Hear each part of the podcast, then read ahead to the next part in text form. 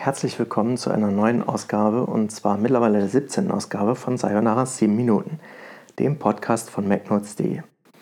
In dieser Episode möchte ich mit euch über das kommende iOS 15 sprechen. Naja, eigentlich kann man zum jetzigen Zeitpunkt gar nicht seriös darüber sprechen. Manche tun es aber trotzdem und auch wir haben im Januar mal einen Beitrag veröffentlicht, in dem es darum ging, dass das kommende iPhone-Betriebssystem vermutlich nicht mehr auf dem iPhone 6S laufen wird. Ja, und auch auf dem iPhone 6s Plus und sogar dem iPhone SE soll das System nicht mehr funktionieren. Das wäre bedauerlich auf eine Art, aber irgendwie auch nachvollziehbar. Denn letztlich kann man, ohne irgendwann die Reißleine zu ziehen, nicht dauerhaft immer weitere Funktionen zum System hinzufügen. Apple versucht glücklicherweise keinen Spagat. Es kann, so habe ich jedenfalls das Gefühl, sehr gut einschätzen, wie viel die eigenen Geräte zu leisten imstande sind. Vielleicht teilt ihr ja meine Meinung an dieser Stelle dann wäre es prima, wenn ihr uns dazu ein wenig Feedback gebt. Ja, an dieser Stelle kann man dann fragen, was haben denn die vorher genannten Geräte gemeinsam? Das iPhone 6s, 6s Plus und das iPhone SE aus 2016 teilen den Prozessor miteinander. Sie nutzen alle den Apple A9. Die Geräte stammen aus dem September 2015 und dem März 2016. Sie werden dann jetzt also im Herbst gut 5,5 bzw. 6 Jahre alt. Genau genommen müssen wir aber vom System on a Chip sprechen und nicht vom Prozessor. Denn auf dem SoC findet man ja gleich mehrere Prozessoren. Aber wir wollen jetzt über iOS 15 sprechen und nicht klugscheißern. Also zurück zu den Smartphones. Als Apple 2018 im September das neue iPhone XR und XS vorstellte, wurde der Verkauf des 6S und Plus und des SE der ersten Generation zu diesem Zeitpunkt eingestellt. Klar gab es die Geräte noch bei Drittanbietern zu kaufen, aber eben nicht mehr bei Apple selbst. Von diesem Stichtag bis zum Tag, an dem die Smartphones keinen Support mehr für die neueste Betriebssystemversion bekämen, wären es dann gute zweieinhalb bis drei Jahre. Vergleicht man das dann mit der Situation um das iPhone 6, herausgekommen ist es 2014, nicht mehr von Apple verkauft wurde es Ende 2016, als das iPhone 7 in die Regale kam, dann haben eigentlich Besitzer des iPhone 6s jetzt schon Glück gehabt. Denn für das iPhone 6 war mit iOS 12 Schluss. Also das kam im September 2018 heraus. Also hätte das iPhone 6S unter dem Strich sogar ein Jahr länger eine aktuelle Version von iOS bekommen.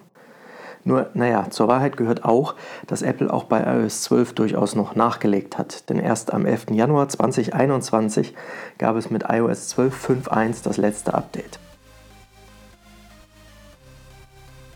Vergessen wir aber mal die Chronologie und widmen uns den technischen Details. Denn zur Vorbereitung auf den Podcast habe ich mir versucht, die Gemeinsamkeiten und Unterschiede dieser iPhones und des Apple A9 mit Vorgängern und Nachfolgern anzusehen. Tatsächlich stattet der Apple die meisten Geräte mit dem Apple A9 mit 2 GB Arbeitsspeicher aus. Aber gar nicht so viele der direkten Nachfolgemodelle gehen darüber hinaus. Dies scheint also kein potenzieller Flaschenhals für diese Entscheidung zu sein. Und ja, die CPU im Apple A9 basiert auf dem ARM V8A Prozessor. Das tut aber beispielsweise auch der Apple A10 Fusion in den Nachfolgemodellen. Der Knackpunkt ist aber vermutlich, dass der A10 Fusion eine CPU mit vier Rechenkernen bietet und zwar neben zwei leistungsfähigen eben zwei energiesparende, wenn da nicht Erinnerungen an den M1 wach werden.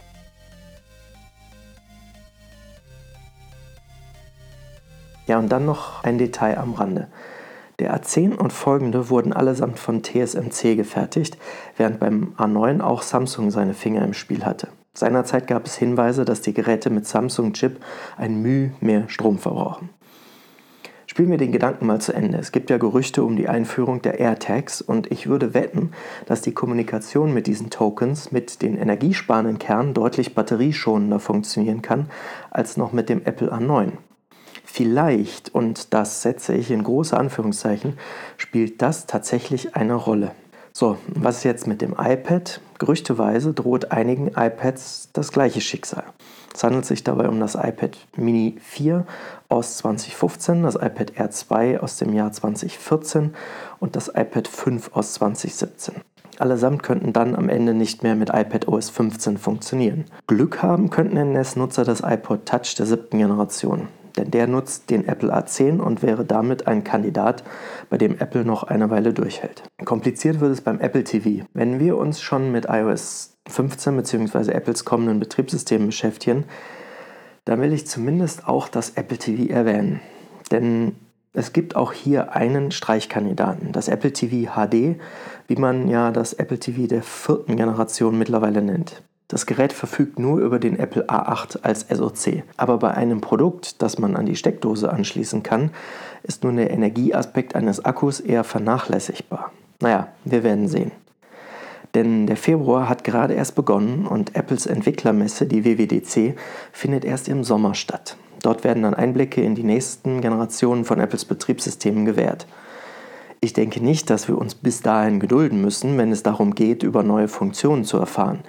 In den letzten Jahren kamen immer schon einige Wochen vorher Details ans Licht. Ebenfalls wie in den Jahren zuvor werden die Updates dann den Sommer über von Entwicklern ausprobiert und aber erst im Herbst für alle Apple-Nutzer veröffentlicht.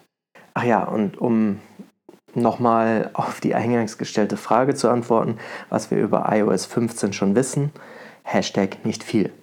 An dieser Stelle bleibt mir dann, mich bei euch fürs Zuhören zu bedanken und dann sage ich bis zum nächsten Mal.